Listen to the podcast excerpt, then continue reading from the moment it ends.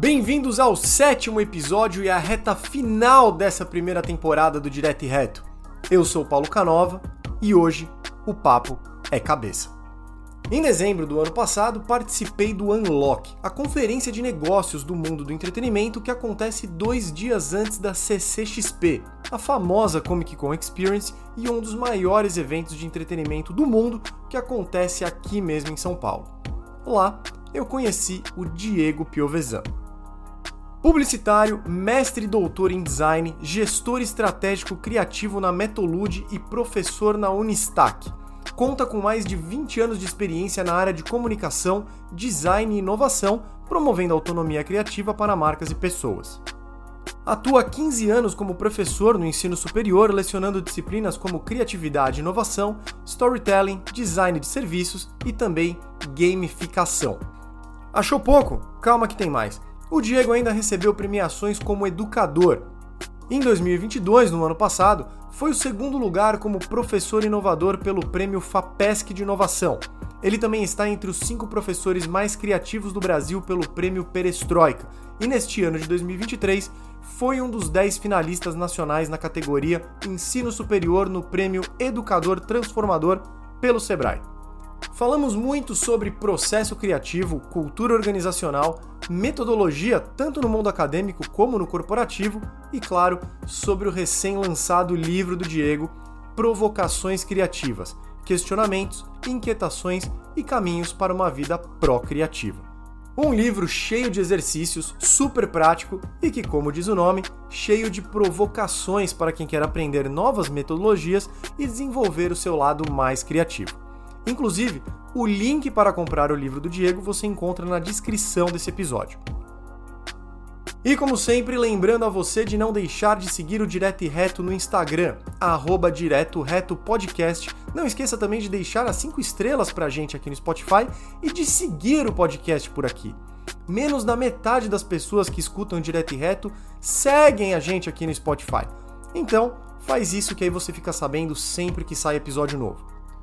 O Direto e Reto também está disponível no Amazon Music, no Google Podcasts, no Apple Podcasts e também no Castbox. Mas hoje eu já falei demais por aqui e tá na hora de escutar essa verdadeira aula do Diego. Bora lá?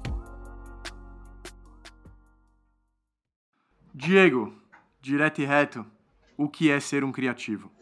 Poxa, direto e reto mesmo, né? Primeiramente, obrigado pelo convite, Paulo. É... Vamos lá, vamos, vamos falar sobre criatividade e vamos discutir e provocar bastante. Ser criativo, para mim, é ser inquieto. Tá? Eu vejo que a criatividade ela, ela, mora na inquietude, ela mora na curiosidade, ela mora na descoberta. E, e ser criativo é a gente se colocar em movimento dentro de todas as transformações que a gente pode fazer a partir do nosso repertório, a partir da nossa história, a partir da nossa vivência.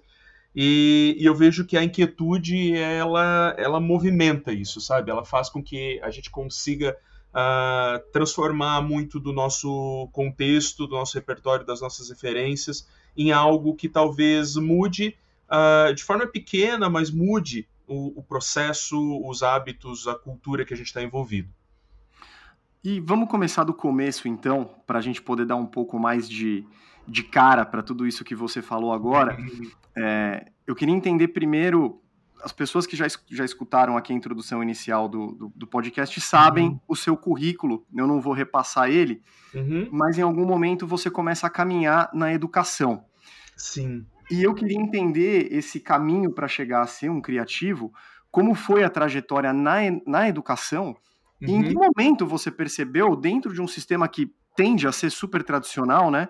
De que uhum. novas metodologias eram necessárias, de que precisava incorporar novas formas de pensar nesse processo. Como é que foi essa trajetória dentro da educação? Uh, eu, eu gosto de dizer que o fruto ele nunca cai muito longe do pé, né? Eu, a minha mãe, ela, minha falecida mãe, ela foi, foi educadora na parte mais infantil, assim. O, eu, te, eu, tinha, eu tive tios que trabalharam na parte da educação então eu sempre me inspirei assim no, nesse contexto. E obviamente que nós passamos por isso, né, nas nossas fases iniciais, graduação e tudo mais. Uhum. E, e, eu sempre, sempre fui muito curioso, sempre fui, de tentar buscar aprender, eu sempre gostei muito de aprender. E, e uma das coisas que me despertou muito já na graduação foi não só aprender, mas compartilhar o que eu já tinha aprendido. E, e, eu adorava prestar trabalho, Paulo. Nossa, adorava, assim, sabe? Era, era um prazer de, de, chegar e mostrar o que eu tinha descoberto e entender que aquelas coisas se conectaram e ver com que outras pessoas estavam entendendo e aprendendo aquilo que eu tinha ah, compartilhado. Então, uhum. isso já foi uma paixão muito grande. Uh, eu sempre gostei de desenhar e de escrever desde de muito cedo, assim, desde que eu me entendo por gente, já desenhava, uh, uh, obviamente não, não ilustrações tão profissionais, sempre mais amador, mas sempre, sempre o desenho como uma válvula de escape. Uhum. E, e na definição de uma profissão, eu tive isso um pouco cedo, por quê? Porque eu entrei numa escola técnica no meu segundo ano, e uhum. segundo grau, na verdade, né? E eu decidi fazer um curso de desenho industrial que era um curso que ele, ele dava uma abertura assim para entender tipo os vários tipos de desenho. Tá desenho técnico, desenho arquitetônico, desenho publicitário, uh, e, e, e, como que o, o, E daí lá eu aprendi sobre design também, aprendi sobre publicidade, essas coisas todas, e fui logo em seguida fazer um curso de, uh, de publicidade e propaganda, né, numa cidade vizinha aqui. Sou formado em publicidade e propaganda, comecei a trabalhar na área criativa, da indústria criativa, como diretor de arte em agência de publicidade.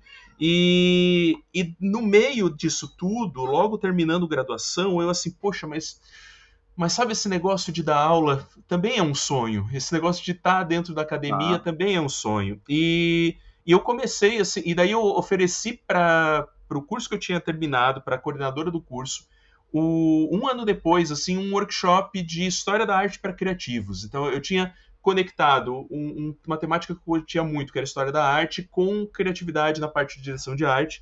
E eu pensei nesse, nessa oferta desse workshop e, e conversei com a minha coordenadora lá na época. E, e ela disse, tá, Diego, vamos fazer o seguinte, eu não vou te dar uma noite, não. Tem, a gente tem a semana acadêmica daqui uns dois meses, vou te dar três noites. Prepara Legal. um workshop, prepara um workshop de três noites. Ferrou agora, né?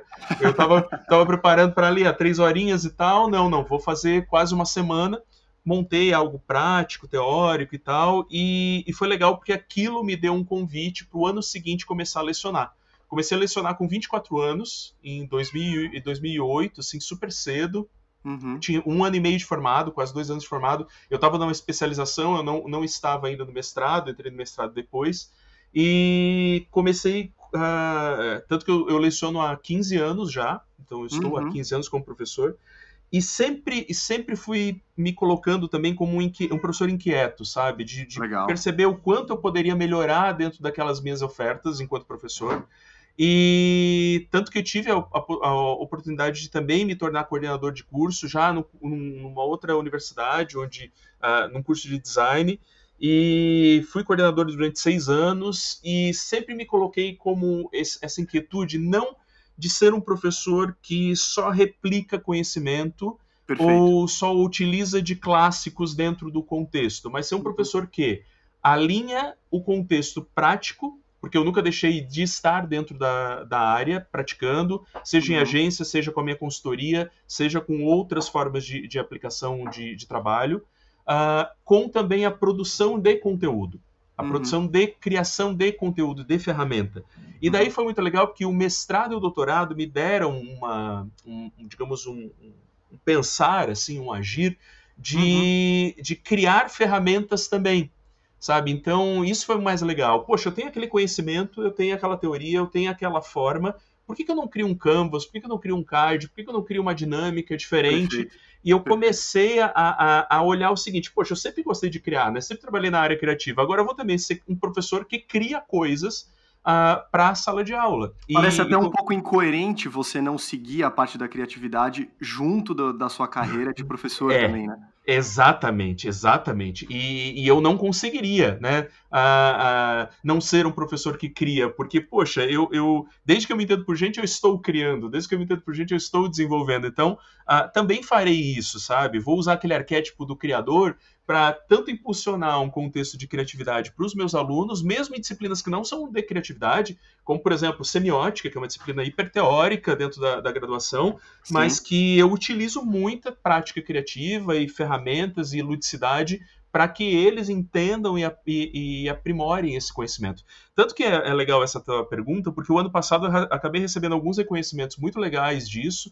Acabei ficando entre os cinco professores mais criativos no Brasil no prêmio Perestroika de, de criatividade. E, e, acabei ficando entre os 10 professores uh, também criativos e inovadores no prêmio do Sebrae esse ano. E assim, são reconhecimentos que eu digo, poxa, não é um, não foi só uma um trabalho, um negócio. São 15 anos, sabe, de projeto. Uma construção, né? É uma construção muito, muito, muito grande, assim e que, e que trabalha dentro desse, uh, desse arcabouço, dessa, dessa relação de, de sempre desenvolver, de estar tá inquieto, não estar tá conformado com coisas que já estão ali, de questionar clássicos, sabe? De questionar, às vezes, literaturas que estão lá, mas, poxa, tá, mas isso aqui foi escrito há 20 anos, 30 anos atrás, era diferente do, Exato. da cultura que a gente está hoje como que a gente pode aprimorar isso para o dia a dia do, dos nossos alunos, né, para essa, uhum. essas práticas de, com eles. Então, é, é, é, um, é um processo, é um processo que, que eu, eu adoro. Eu digo que dar, dar aula é como uma cachaça, assim, eu, eu tô totalmente viciado a essa cachaça e, e assim, não, não vou largar tão cedo. Ah, claro, me estresso às vezes e tal, mas isso é super normal, mas, mas eu, eu, eu chego em casa com os olhos brilhando, assim, das aulas, e é, é fantástico. Você falou agora que é um processo, e não tem dúvidas disso, mas parte fundamental desse processo, com certeza, foi sua carreira como publicitário uhum, também. Uhum. A gente parte, às vezes, muito de um princípio, de um preconceito muito formado de que é um. É uma área que vive inovação, que vive criatividade, que respira tendências e que às vezes alguém não precisa correr atrás de novas metodologias porque você já está dentro dessa área, mas eu também compartilho um pouco das dores de estar no meio da comunicação e do marketing e sei que não é bem assim. É bem é, assim. O que, que uhum. você viu na publicidade que também te despertou um, um, esse pensar do a gente precisa criar novas metodologias criativas? Uh, justamente a falta delas. eu acho que isso, isso é, é, um ponto legal, porque uh, uh, eu trabalhei durante 10, 12 anos em agência mesmo, de publicidade, depois eu saí de agência para ir para a parte mais acadêmica, para gerir curso e, e, tudo mais, mas nunca deixando a minha fase criativa junto com, com o mercado, né? Uh, e na publicidade, uma das coisas que mais me chateava, assim, e ainda dentro do, do, desses tópicos me fizeram talvez gerar essa inquietude para poder pensar em ferramentas e tudo mais, é que, por exemplo, vamos, vamos falar de uma técnica criativa muito tradicional, que é o brainstorming, né? O uhum. brainstorming, muitas vezes, ele é só gerido por profissionais que trabalham na, no setor de criação, redação e, e direção de arte ou design, e e é um monte de gente discutindo ideias que saem do nada, literalmente, né? Esse do nada, obviamente, dos seus repertórios, mas, mas que são colocadas ali, que, que muitas vezes não tem uma organização, é aquela, aquele caos e que no final fica só a cargo de uma pessoa que gerou e criou e desenvolveu. E eu via isso acontecendo muito, assim, ó, não só no nosso cenário, só, não só no cenário de Santa Catarina, que eu trabalhei muito, quanto em outros e outros colegas, tanto do Rio Grande do Sul e outros uh, polos também criativos que eu, que eu tinha contato e tenho contato até hoje. E ter entrado no mestrado de design e, e, e me conectado com metodologias mais ativas e ágeis dentro do mundo do design, eu comecei a dar uns matches diferentes ali. Eu assim, poxa, por que, que talvez a gente não utiliza ferramentas ou caminhos que são uh, mais, talvez, sistemáticos, que venham do design, mas para construir um, um, alinhamento criativo para a publicidade também. Uhum. E, e, daí, ali, uh, em sala de aula, ali no mercado, eu comecei a pensar, poxa, eu posso criar canvas um pouco mais, talvez, provocativos, que talvez façam com que as pessoas, num, num ambiente de brainstorm, possam gerar ideias com um norteamento, sabe? Ou e organizar essas ideias e também. Organizar né? as ideias, porque assim, é interessante a gente dizer que a, a, criatividade ela nasce do caos, né? Ela vai nascer do caos, ela vai nascer da, dessa fala, dessa, dessa discussão, mas Perfeito. ela precisa chegar a um momento de afunilar uma ordem, porque a gente tem que ter um entregável né, nós que somos do, do, do mercado da economia criativa, que está focado ao consumo, publicidade, design, moda, arquitetura, a gente precisa ter um objetivo definido, entregue no, resu no resultado do nosso processo criativo. Claro. E daí eu comecei a olhar o processo criativo muito como um processo mesmo, sabe? O que, que tem que ter nesse processo? Ok, quais ferramentas potencializam a gente a pesquisa? Dentro do, disso. A gente precisa ampliar repertório. Então, na ampliação claro. de repertório, eu tenho que definir, ok, o que, que me ajuda a pesquisar? O que, que me ajuda a criar repertório? Painéis semânticos, moodboards, repertórios visuais, o que, que me ajuda nisso? Uhum. Uh, o que, que me ajuda a colocar as ideias no papel? A tirar as ideias do pensamento e colocar elas no papel. E daí é legal porque nessa combinação de Diego publicitário, doutorando em design na época, professor, surge uma ferramenta chamada Três Lentes, que é uma ferramenta da Metolude, da minha empresa, que na época era só um, um alter ego do Diego, não tinha ainda uma, um CNPJ. uh, ah, eu vestia uma capa e virava um, um, consultor criativo nesse sentido. E, e daí uh, as três lentes ela surge como uma ferramenta de associação de ideias onde eu tenho a primeira lente como a lente do briefing, ou a lente das informações daquela empresa, a segunda lente como a lente do cliente, ou seja, daquelas pessoas que recebem a informação que eu quero passar, e a terceira lente, que é a lente da inspiração, que é a lente que eu trago o repertório externo, totalmente diferente, divergente da marca. Muito e legal. Essas, essas três lentes, elas, ok, nesse primeiro momento são só informações, mas daí eu tiro um post-it de uma e, e, e é, junto com outro e penso uma associação eu tiro um post-it que eu coloquei na, no briefing e, e, tiro um que eu coloquei no público e começo a pensar em soluções a partir daquele objetivo. Pego uma inspiração que eu tinha trazido lá e conecto com uma do briefing, tento pensar em insights. E daí os insights vão surgindo com uma determinada lógica ainda aberta, porque a gente não pode uh, engessar essa criatividade, uhum. mas que, que trazem insights e possibilidades interessantes de criação. E daí a gente olha tudo aquilo que foi gerado num momento onde todo mundo tem voz, todo mundo tem vez, porque isso é uma das coisas legais da, do próprio design também que ele nos traz, que é a relação da gente não ter um brainstorming onde uma pessoa só fale, né? Não, a e gente... outra coisa que se fala pouco também, pensando uhum. nas minhas experiências passadas aqui, né? Como uhum. o brainstorming muitas vezes pode se tornar um ambiente tóxico num meio corporativo, muito, muito. porque a pessoa sente que a ideia dela não é acatada, ela não tem a possibilidade de desenvolver aquela linha de raciocínio e você perde o desenvolvimento de um profissional. Exatamente, exatamente, Paulo. Eu, eu, falo isso muito em treinamentos, principalmente treinamentos de equipe que eu estou formando ou fortalecendo pessoas dentro de um ambiente que, eu, que a gente está tentando gerar autonomia criativa. E, e, eu digo que existe um momento de gerar ideias. Esse momento de gerar ideias não é um momento de crítica.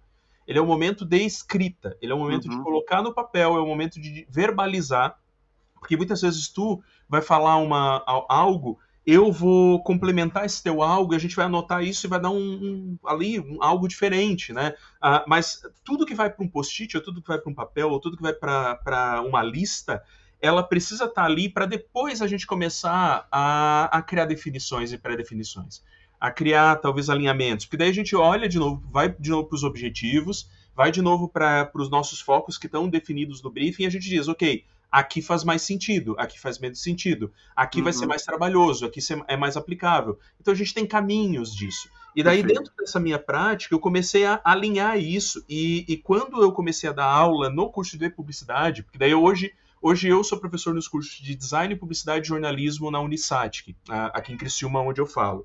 E, e, quando eu comecei a trabalhar com publicidade ali na parte da graduação, eu comecei a usar essas ferramentas também. Então é legal porque uh, eu, eu, percebo que agora, nesse tempo de praticamente 10 anos de curso de publicidade, a gente vê dentro do mercado os alunos utilizando mais ferramentas criativas e isso acontecendo na, na praxis também, sabe? Porque, de novo, a gente precisa de ambientes mais seguros para criar. E às vezes os ambientes publicitários não eram ambientes tão seguros. E uma das coisas também que acontecia, e acontece ainda, tá?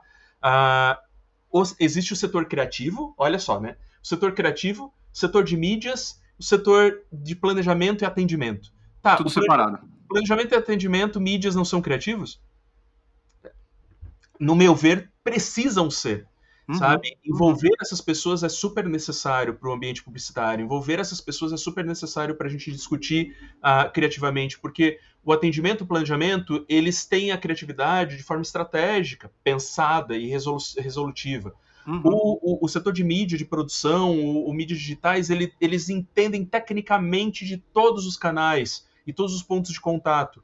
E o setor criativo, que é o setor de, uh, de escrita mesmo, de redação, de direção de arte, de arte, enfim, é o setor que tem a técnica de, de traduzir aquele briefing para algo uh, tangível dentro das mídias. Então, por que, que a gente está trabalhando separado, gente?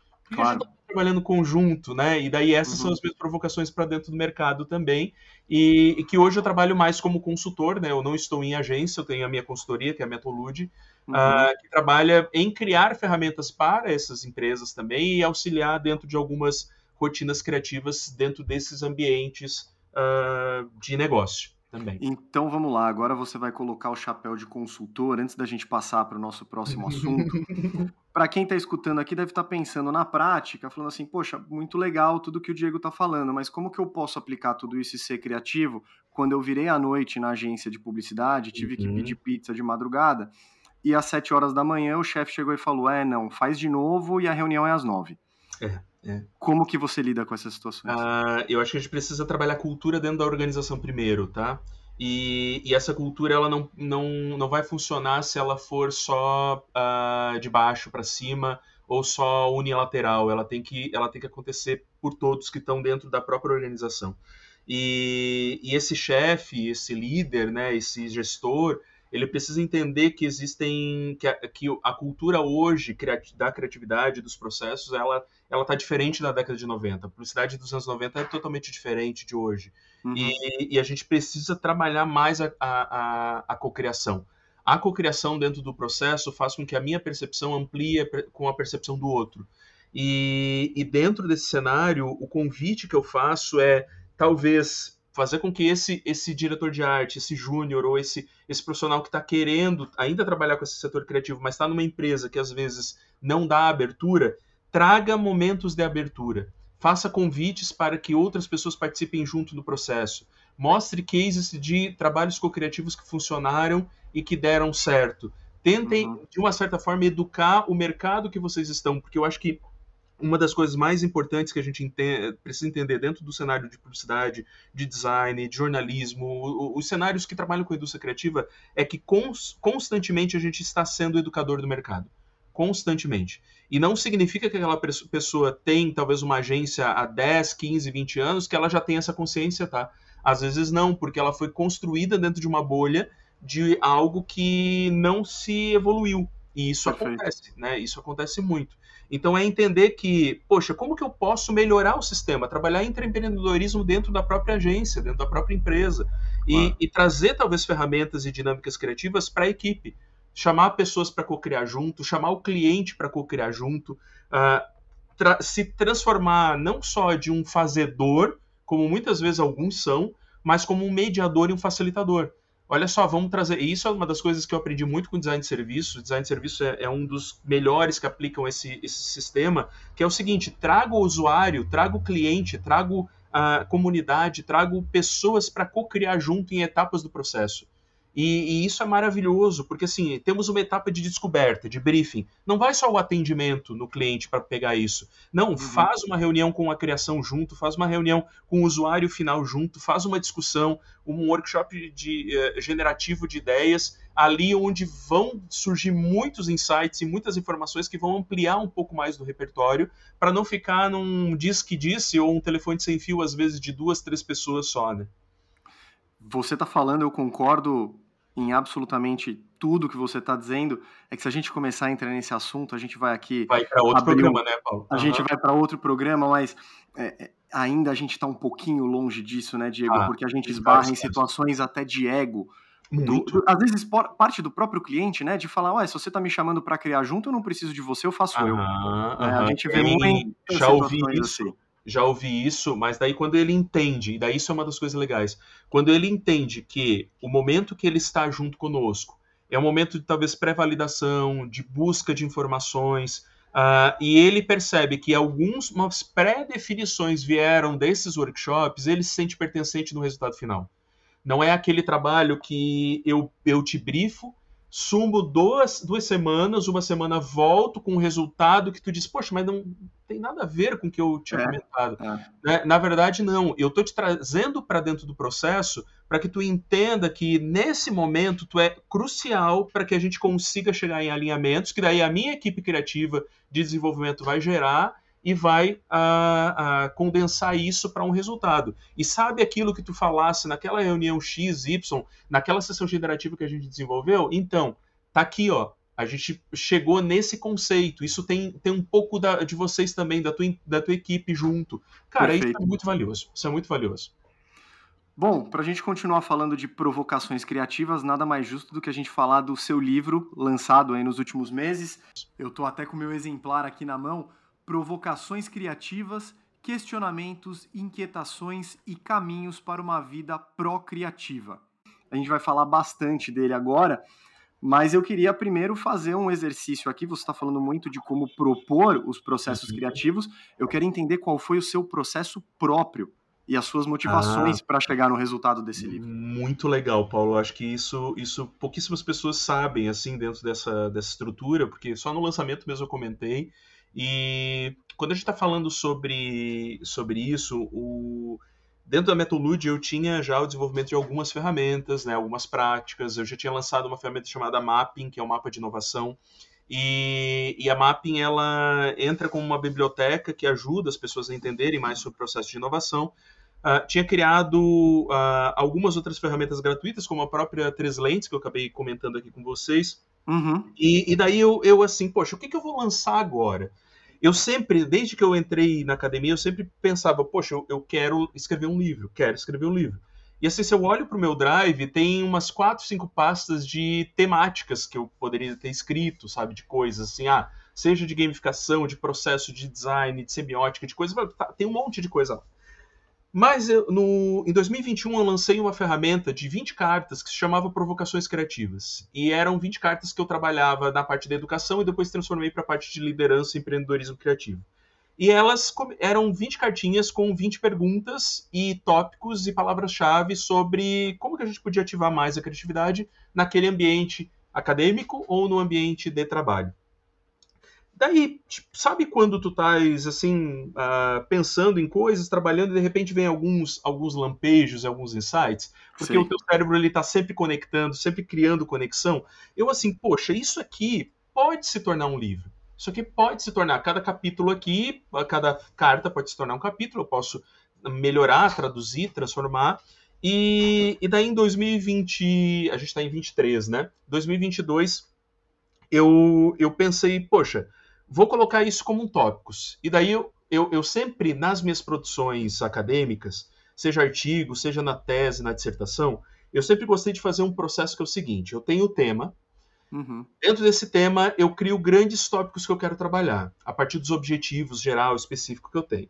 E dentro desses tópicos, eu vou abrindo subcategorias de, dentro deles e vou colocando refer, referências. Ah, aqui é um autor X, um autor Y, é um vídeo tal, é um tal coisa. E eu abri uma, um, um drive que eu fui colocando esses tópicos e fui colocando também Uh, referências, ideias, elementos, filmes e coisas que eu achava legal poder falar naquele capítulo.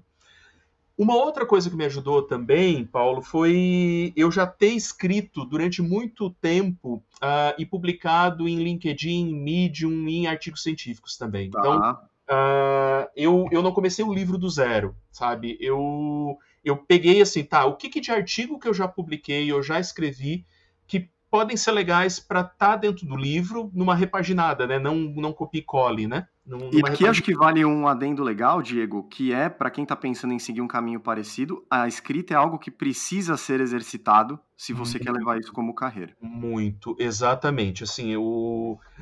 dentro desse processo, para ser ou para escrever, tu precisa escrever, né? Muito. Parece ser, parece ser dicotômico, tu precisa ler e escrever. Então, uhum. assim, 2016, 17 18 e 19, eu estava publicando muito em Medium e em LinkedIn. Eu estava jogando muito para fora. Quando eu terminei o, o, doutorado em 17, 2017, eu assim, poxa, eu tô num gás louco de escrita, porque imagina uma tese de 200 páginas, assim, não, não, a gente não freia do nada, né? Claro. Eu continuo, só que eu não queria mais escrever da forma tão técnica e tão engessada que um texto científico me colocava. E daí, ali de 17 a 19, eu fui publicando muita coisa em, em LinkedIn e mídia sobre criatividade, gamificação, processo. Esses textos estão lá publicados, estão lá, é só procurar pelo meu contato depois.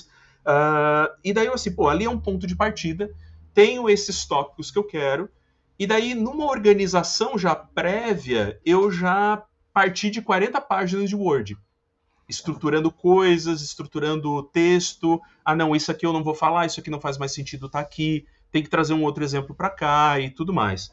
E daí eu fui lapidando, porque escrever, ele não é o seguinte, não, não é escrevi um capítulo, terminei, oba, vou pro dois. Uh -uh.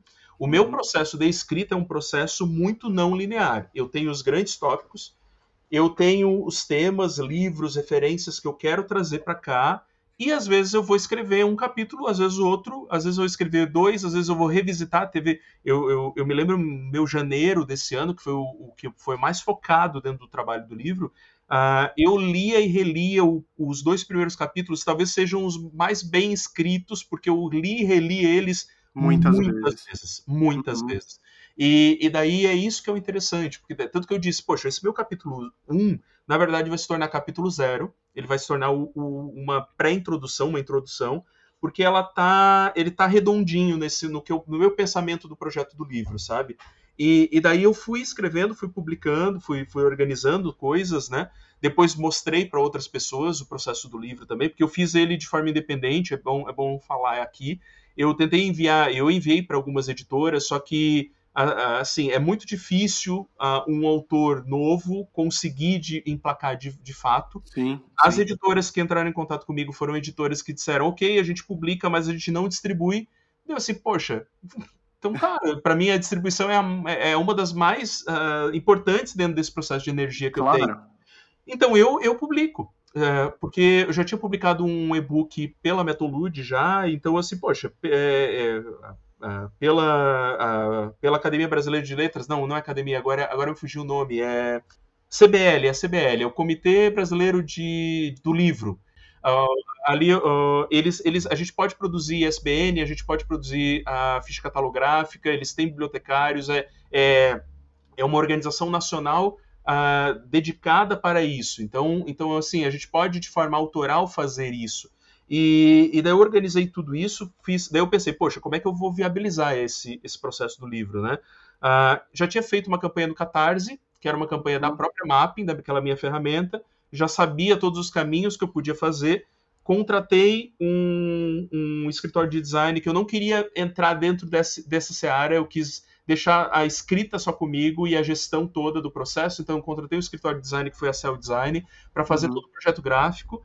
Uh, e come, comecei ali de 2021 a 2022 até agora a 2023, abril de 2023, deixar o livro redondo, produzir ele, deixar ele uh, o, o, texto praticamente pronto para enviar uhum. para um conselho editorial de profissionais que, que eu sabia que iam ser altamente críticos. Mandei para quatro profissionais da área da indústria criativa que fizeram todo o olhar técnico para mim. Mandei para revisão e iniciamos em abril a campanha do Catarse, que foi super bem sucedida também, e a gente conseguiu ali a, a muitos, muitos apoios, foi tipo massa pra caramba. Tu foi um desses apoiadores e que recebeu aí o livro em junho, julho, né? Uh, dentro Foi, do... no meio do ano. No meio do ano, nosso é prato, exatamente. E tô colhendo os louros até agora, assim, então é muito legal isso, sabe? É, é, é um prazer, era um sonho muito realiza... que eu queria realizar. E só finalizando a tua fala do processo, o processo é muito pessoal, tá? Uh, uhum. Mas o que eu digo, uh, tenha muita referência, escreva bastante, e não necessariamente tudo que você vai escrever vai entrar no livro, não necessariamente, uh, mas escreva porque ela vai ser importante para o teu fluxo dentro do teu processo e releia muitas vezes. O reler muitas vezes ajuda a gente a, a aprimorar um pouco mais do, do, processo do texto também. Isso que você falou agora, eu acho que as pessoas não têm muita noção, né? Do material que você vai ter que escolher que vai ficar de fora. Me hum. lembra muito a sala de edição da pós-produção de qualquer filme. Total. Você tem material muitas vezes para fazer um filme de 5, 6 horas, mas você tem que fazer duas. É, né? A quantidade de coisa que fica para fora é, é, bem parecido também. Tu tem o bruto e tu tem o que entra. Tanto que eu tenho. É, a, a, a, já me perguntaram o que foi mais difícil na escrita do livro. Eu, digo, eu disse parar. Parar de escrever foi mais difícil, porque tinha, tem um conteúdo, por exemplo, um capítulo que ele estava iniciado, que é um capítulo só de storytelling, que é um capítulo que eu, que eu trago como que tu conta a tua, como que tu conta a tua ideia como que tu pode vender essa tua ideia e como que o storytelling pode te ajudar nessa nessa isso não entrou não entrou por quê porque já estava no limite das páginas que a gente já tinha orçado com gráfica e, uhum. e a diagramação já tinha cedido isso né e daí eu disse, poxa não não vamos deixar para uma versão estendida vamos deixar para uma versão uh, ah, 2.0 um outro livro enfim Sim deixa para uma próxima, mas fica também. Eu acho que isso é legal para o próprio escritor, sabe? De ficar uma. Uh, possibilidades ali de, de tu ter um segundo momento, né? De tu ter uma. uma... Revisitar a obra, né? Revisitar a obra, eu acho que pode ser bem legal dentro do processo. Voltando um pouquinho para a parte prática do, dos processos e das metodologias, mas ainda assim falando sobre o seu livro, o livro por si só ele é muito fora da caixa, né, Diego? Eu percebo que ele traz exercícios, os desenhos, as ilustrações correspondem muito com os temas que estão sendo tratados. Uhum. Isso foi algo que aconteceu sem querer no meio da escrita não linear, como você comentou, uhum. ou isso foi algo que foi planejado, até os exercícios que você coloca, né? Ali tem bastante exercício prático para as pessoas Sim. fazerem, exercitarem ali as provocações que você coloca. Como é que se deu essa, essa parte do livro? Eu acho que uma das coisas legais dessa tua pergunta, Paulo, é a gente fazer o seguinte: a gente tem o planejamento das coisas, mas a gente está aberto ao acaso, sabe? A gente está aberto ao improvisar algumas coisas. É como uma viagem. Quando a gente viaja, a gente planeja ir para lugares, planeja ir para cidades ou, ou, destinos, mas às vezes chove e a gente tem que re, reconfigurar a rota, né? Uhum, uhum. No livro não foi diferente, assim, a gente, quando a gente estava definindo o, o, o, projeto gráfico, eu já tinha os capítulos or, organizados, e daí eu fiz toda uma reunião de brainstorming junto com, o, com a equipe da Cell Design, com o Vitor e com o Glauber, a gente abriu um Miro, e a gente colocou todos os temas dos capítulos, eu coloquei tipo tópicos, e eles começaram a criar painéis semânticos de cada tópico, para que depois que eles definiram a linguagem gráfica, eles começassem a criar os recortes das imagens para cada abertura de capítulo. Só que daí no meio do caminho eu reordenei a, a, as, a, os capítulos. Poxa, esse capítulo que está lá no 7 tem que vir para o 3, porque não faz sentido ele estar tá lá. E nessa uhum. reordenação, eu tive mais uma conversa com eles. A gente, eles fizeram pequenos ajustes porque eles tinham uma relação de cor verde e azul que ia, ia intercalando em cada capítulo. Uhum. Uh, e eu também precisei revisitar o meu texto, porque o texto ele estava lá amarrado que ah, lá na frente você verá tal coisa, aqui você verá tal coisa. E eu tive que, opa, trago, trago para cá, mexo para lá e isso precisou ter uma sintonia, né? Senão a gente vai ver aqueles filmes Bs, assim, que uh, a gente ouve o PH Santos falando, esse filme tá com uma narrativa horrorosa, não, não, né? não, não, não, é isso que eu, não é isso que eu queria pro, pro livro. Então, re, reorganizei tudo isso, e os esquemas e, os, e as ferramentas, eu, eu já tinha colocado, por exemplo, assim, quando a gente, quando eu projetei o livro, eu já projetei o que, que teria no capítulo. Ah, o capítulo vai começar sempre com uma pergunta, Tá. O capítulo vai ter sempre uma frase de um pensador ou uma frase provocativa. Legal. O capítulo ele vai sempre ter uma, um, uma atividade ali para que as pessoas se exercitem ou, ou alguma dinâmica que eu vou desenvolver ali dentro. Vai, e vai sempre finalizar com um, um pequeno resumo e com perguntas ele vai começar e finalizar com pergunta. Afinal, o nome é Provocações Criativas. Então vamos, vamos colocar pergunta, tanto que são 500 perguntas ao longo do livro todo. Uh, e daí isso se tornou um esquema que eu segui em todos os capítulos. Uh, ora, alguns com alguns, algumas relações visuais, outras com ferramentas que podem ser baixadas no meu site, outras com uma dinâmica, mas todos eles seguindo isso, né? Então, com esse, esse aprimoramento de tu, tu, conseguir ver uma coesão em todos os capítulos, sabe? É uma, é uma das coisas que eu, que eu segui, mas, ora, tem capítulos que são maiores, outros menores, outros têm mais perguntas, outros têm menos, outros têm mais exercícios, outros têm menos, e isso vai variar, porque cada temática vai me exigir algumas coisas diferentes, né? Bom, eu sei que não dá para escolher, e isso vale para qualquer obra artística, uma vez que ela é lançada, ela pertence ao, ao leitor, ao espectador, total, quem total, que seja. Mas você, você gostaria que as pessoas encarassem o seu livro como um curso, como uma aula estendida, como que você gostaria que as pessoas olhassem para sua obra? Uh, eu gostaria que elas olhassem como uma provocação, literalmente. Uh, não é porque o título é Provocações Criativas, mas eu acho que, assim, dos meus alunos que já leram ou já, já começaram a ler, de pessoas que, que conhecem o meu jeito de, de compartilhar conhecimento, eles falam muito que parece, parece uma continuação das minhas aulas, sabe? Ah, porque eu, eu, quando estava escrevendo, Paulo, eu, uma das coisas que eu coloquei é o seguinte: uh, eu quero que as pessoas leiam esse, esse livro de uma forma leve. Então eu tinha, eu estava sempre com muito medo para que ele não se tornasse um livro de autoajuda, tá? Eu, eu, eu sempre fiquei, fiquei nessa uh, com esse maior medo, mas assim eu, eu disse, mas não é um livro acadêmico. Ele não é um livro muito pesado, tanto que as, todas as referências eu jogo para notas de rodapé de fim, na verdade, notas de fim.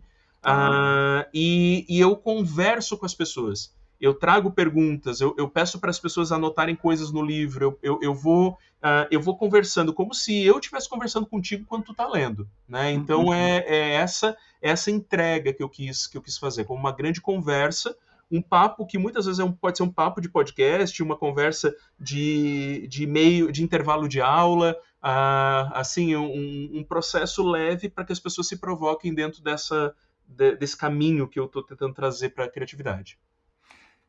Cara, tem um tópico que eu não consigo não perguntar para você, inclusive eu vou citar alguns capítulos aqui que me chamaram a atenção, que foram o capítulo 7, né, divergir ou convergir, como agir, criatividade uhum. com causa em ordem. Uhum. O capítulo 10 também, que é como você lida com o erro, criatividade como experimentação. E o capítulo 12, como você lida com o imprevisível, criatividade Sim. como flexibilidade. Uhum. Eu separei esses capítulos em específico, Diego, porque eu acho que a gente vive numa sociedade que não permite o erro que tende uhum. a não permitir a experimentação. A gente não é ensinado a isso, né? Exatamente. Então, às uhum. vezes, você chega numa entrevista de emprego, você tentou empreender e deu errado, você tem vergonha de falar, é. ao invés de comentar as experiências que você teve com aquela, com aquela tentativa. Exatamente. Como que você vê essa frente? Qual foi a sua abordagem para tratar desses temas? E até como você estende isso nos, nas suas aulas, nos seus sim, workshops? Sim, sim, sim, sim, sim. Eu, eu vejo que a gente precisa ressignificar o erro. Tá? E quando eu falo ressignificar, é eu entender que nós damos significado para as coisas sempre. Nós podemos dar significado para as coisas, só que a gente é ensinado nesse, nessa tônica que tu mesmo comentou, de que o erro é uma vergonha, né? O erro é, um, uma, é uma nota baixa na escola, o erro é algo que eu não que eu só olho para o contexto emocional que o erro me traz e eu não olho para o contexto de aprendizagem que o erro me traz. Quando eu erro, quando eu falho, quando a, aquela empresa ela não, não, não avança ou quando aquela ideia ela não supre, eu tenho uma carga de aprendizado gigantesca ali. De por que, que deu errado? Como que deu errado? Uh, o que, que faltou? O, que, que, o que, que precisa melhorar para aprimorar aquilo? Todos esses tópicos eu trago como, como provocação dentro do, do livro, por quê? Porque para que a gente tire a carga emocional do erro e a gente traga uma carga de feedback, de aprendizado, de evolução com o erro. Uh, e, de novo, a gente pode ressignificar isso. Então, como que eu ressignifico? Trazendo perguntas certas na hora de um feedback, trazendo perguntas certas na hora de uma validação, trazendo essas perguntas do quanto a melhoria ela pode ser ágil naquele processo. E até Perfeito. eu falo muito, eu falo muito sobre essas metodologias ágeis, né, do errar rápido e errar uh, ligeiro, para que uhum. a prototipação, por exemplo, é um, é um meio para que eu erre e teste antes de errar, talvez lá na ponta. Então, o assim, famoso MVP, como chama. É, o, M, é, o é exato, é o mínimo uh, product viable, viable, né? É o produto mínimo viável. Então, eu, eu justamente vou testar aquilo com o, o que eu às vezes falo do protosco, né? Vamos lá, para quem trabalha com design, às vezes está tá fazendo algum protótipo de, um, de uma revista, de um card, de qualquer coisa, imprime, né? Vê na mão. E, e, até uma das coisas que eu, que eu comento, a, a primeira prototipação, a primeira, a mais básica, a mais óbvia, é tu falar em voz alta. As pessoas muitas vezes elas fazem as coisas, escrevem e tal, e, e, não, e não nem falam em voz alta isso, sabe? Principalmente quem trabalha mais sozinho, uhum. falar em voz alta, é, tua, só tu, tu verbalizar, tu já aciona todos os teus uh, os teus outros sentidos no que vão muitas opa gerou cacofonia nesse meu texto aqui né? Porque hoje muita gente às vezes utilizando até a, a, a IAs generativas para ajudar na produção de texto nem Sim. ousam em falar em voz alta que estão escrevendo ou, ou, ou colocando ali. E, e, muitas vezes o falar em voz alta tipo, já pré-prototipa. Então utilizar da forma mais ágil desses erros, desses testes, vão ajudar muito no processo criativo também, para a gente olhar o erro como uma oportunidade de aprendizado, de teste de melhoria, ou do que uh, de um fracasso. Porque a gente não aprende né, sobre ele, a gente tem que aprender depois de adulto, muitas vezes, com os erros e falhas que a gente tem. Quando você leva esses tópicos para a sala de aula, é, a gente está falando aqui do, do, de estar aberto ao erro, mas isso vale para outros pontos que a gente tocou na conversa também. É isso me brotou agora, é uma curiosidade uhum, real uhum. que eu uhum. tenho. Uhum. Como que é a receptividade do povo da graduação, que é mais jovem, e de quem já tem vícios, já tem é, é, formas muito concretas, já, já muito intrínsecas da pessoa de como fazer o trabalho dela, que às vezes está te conhecendo num, num workshop ou numa aula mais avançada. Como que você vê essa diferença? Tem uma relação muito de abertura, tá? Mas ela não varia por idade, ela varia mais por, por cultura, se a pessoa teve uh, uh, um, um amadurecimento sobre aquilo ou não. Uh, em sala de aula, é, em sala de aula, o, o, que eu faço é o seguinte: eu tenho, eu tenho disciplinas que são muito práticas também. Uh, uma delas é design da informação. E nessa disciplina, os meus alunos eles fazem alguns projetos e um deles é um projeto de sinalização. E daí o que, que eu inseri dentro da minha prática em sala de aula? Uh, muitas vezes aquele adolescente, aquele jovem, ele tem vergonha de mostrar o trabalho ao longo do processo. Uhum. E, e, a vergonha, sabe, sabe na, quando a gente estava fazendo algum trabalho e o professor chegava perto, a gente se cobria assim no, na frente da carteira? Possivelmente uhum. quem está ouvindo aqui já deve ter feito isso com vergonha de, do professor olhar, daquele olhar, aquela coisa, poxa, meu Deus do céu, não tá certo, e eu ficar naquele, naquele uh, alvoroço.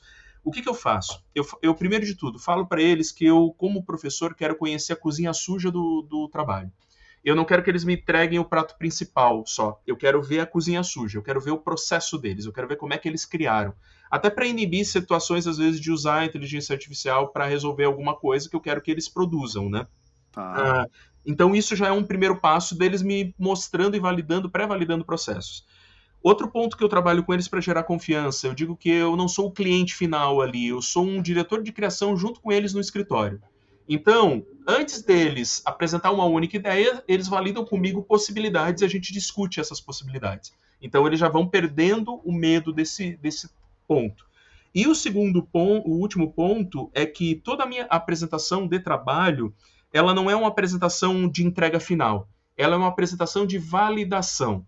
Então, eles vão ter o dia da apresentação, que eles vão estar com um projeto lá de sinalização pronto, vão entregar, vão apresentar, mas toda a sala dá feedback do resultado, colegas junto comigo, a gente dá feedback daquele trabalho que foi dado, e eles têm mais três dias, uma semana para ajustar coisas para que daí me entreguem o trabalho redondo final, com, com um e-book ou qualquer coisa que eu venha pedir de final. Então a gente tem uma a validação e a apresentação, ela não é, digamos, aquela fechou, valeu galera, tchau, não. Eles ainda têm um tempo para fazer melhoria. Então eu vou ao longo do processo acostumando eles a, ao entender que a, o trabalho de pré-validação, de, de, construção, ele é coletivo também. Ele é, ele é um processo. Ele não é simplesmente eu fiz e tá tudo certo, tá tudo errado. Não.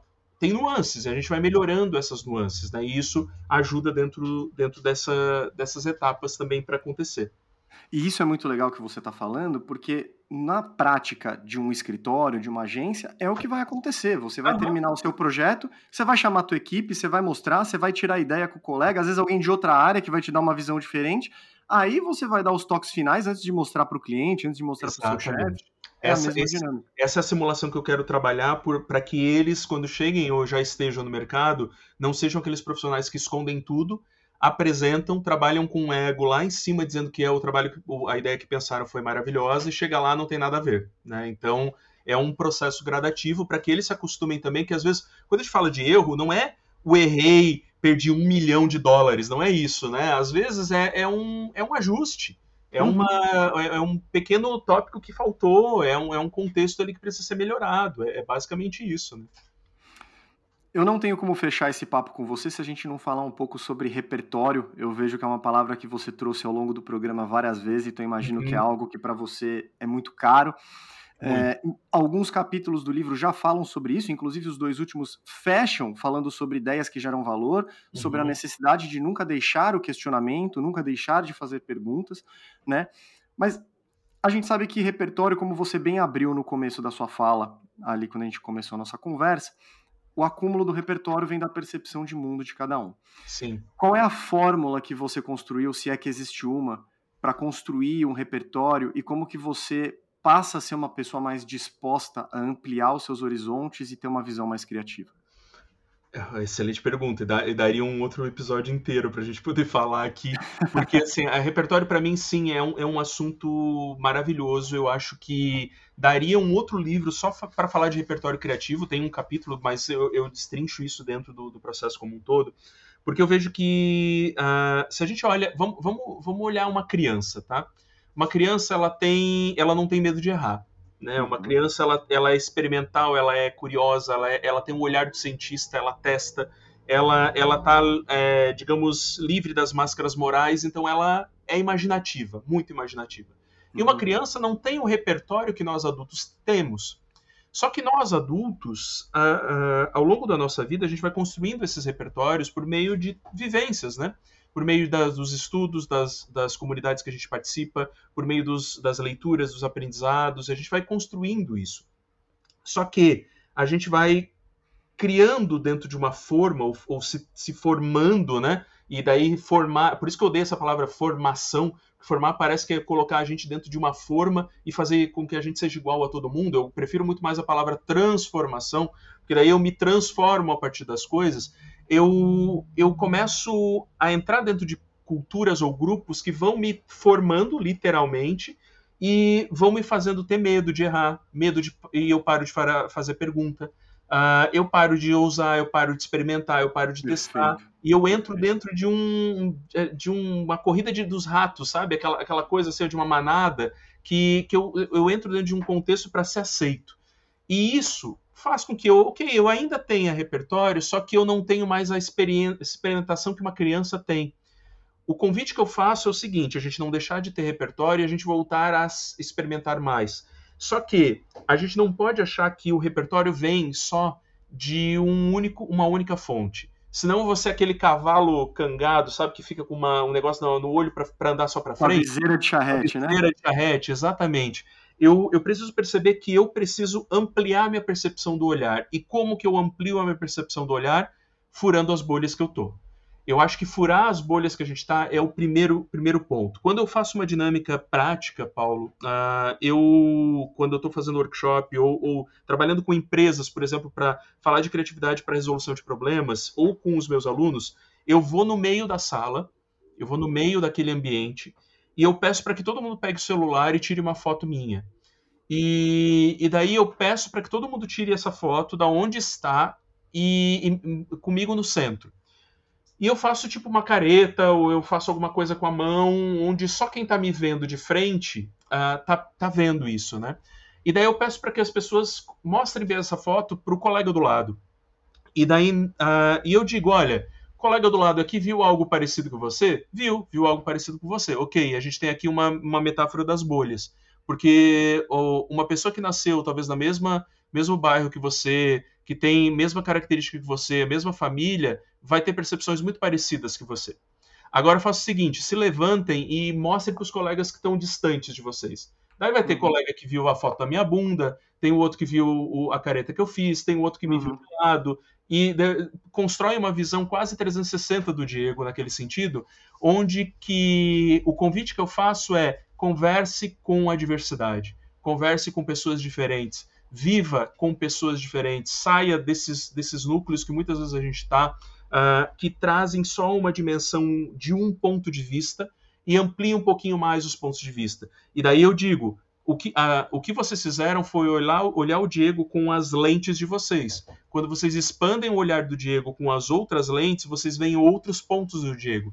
E esse Diego que vocês estão vendo, na verdade, pode ser um problema de uma empresa, pode ser uma necessidade de mercado, pode ser uma oportunidade de negócio, pode ser uma, um, um, um olhar de uma ideia né, que a gente está tá construindo e que vai se ampliar pela coletividade, pela pluralidade. Então, é, eu, eu sou um defensor da inovação vinda da diversidade, porque se ela vem só do contexto uh, de um único centro, um único ponto, muitas vezes ela vai estar tá fadada a, a não ser tão ampla e ser só um, talvez uma invenção e não uma inovação. Né?